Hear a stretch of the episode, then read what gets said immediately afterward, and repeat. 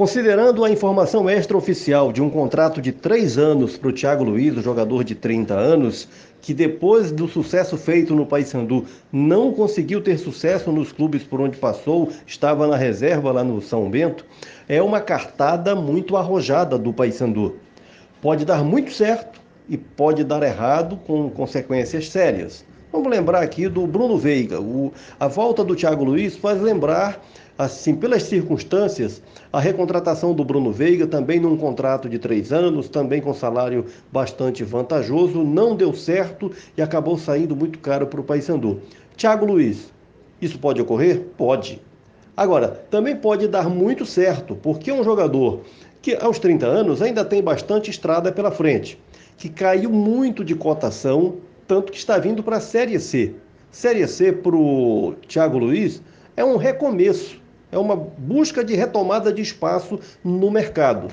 Então vamos considerar, raciocinando com a cabeça do jogador, que o Paysandu surge como uma bela oportunidade para ele iniciar um processo de retomada de crescimento no mercado. Afinal de contas, vem para um clube onde ele já tem um grande cartaz, vai ser é, muito bem recebido pela torcida, vai ter todo o apoio, todas as condições para dar certo.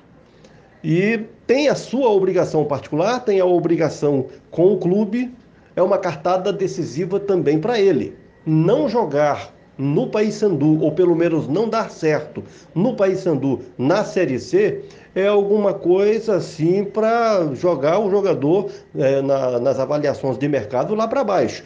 Então, é arrojado para o Paysandu, é arrojado para o Thiago Luiz. O Paysandu é clube para o Thiago Luiz. O Thiago Luiz é jogador com potencial para dar certo, mas ele precisa querer, ele precisa vir muito determinado. Porque o histórico do Thiago Luiz é de um jogador que não consegue entrar em forma, ele tem problema com peso, que tecnicamente é um jogador de grandes recursos, isso é reconhecido em todos os clubes onde ele jogou.